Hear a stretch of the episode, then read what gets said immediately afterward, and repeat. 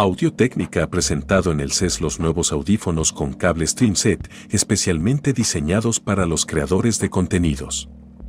Basados en los populares M50X, los M50X STS están disponibles en dos versiones. Un modelo cuenta con una entrada auxiliar de 3.5 mm y conectividad XLR.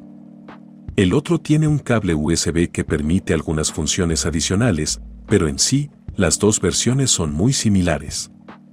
Tendrá los mismos transductores de gran apertura de 45 milímetros con imanes de tierra extraña y bobinas de voz de alambre de aluminio revestido de cobre que están presentes en el M50X, junto con almohadillas intercambiables.